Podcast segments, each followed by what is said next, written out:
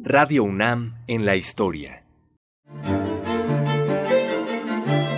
Nuestra es la voz. De todos la palabra.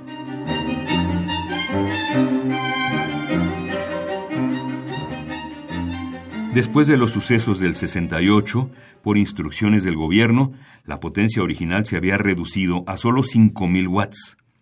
Llegó a la dirección de Radio UNAM el maestro Raúl Cosío. Estuvo en ella de 1970 a 1972. En entrevista, Raúl Cosío afirmó que fueron dos años muy difíciles. La radio es más importante que la tele, porque en la televisión no hay canal. Les da miedo pedir un canal. En fin, esperemos que se les quite algún día el miedo a estos funcionarios. Pero el radio es un medio muy fuerte, muy, muy... Es un medio que tiene que ver con la educación, la cultura, la política, la sociedad, en fin, en todos lados. Entonces es un medio que puede ser, puede vestir mucho, ¿no? O puede acarrarle a usted las peores críticas, ¿no? Pero para estas gentes como los de la BBC o los de la ORTF es importantísimo. Aquí el puesto de director de Radio Universidad allá lo consideran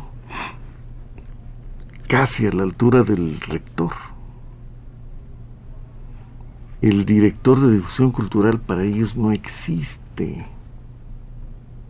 Pero los directores de difusión cultural que por desgracia son generalmente unas vedettes, no se dan cuenta de eso. Entonces creen que el director trata de lucirse, el director de radio. El director no trata de lucirse, es su trabajo. Lo que pasa es que el medio es el que atrae la atención. Para mí fue apasionante, una, una labor increíble, preciosa, de todos puntos de vista. Hasta los negativos también.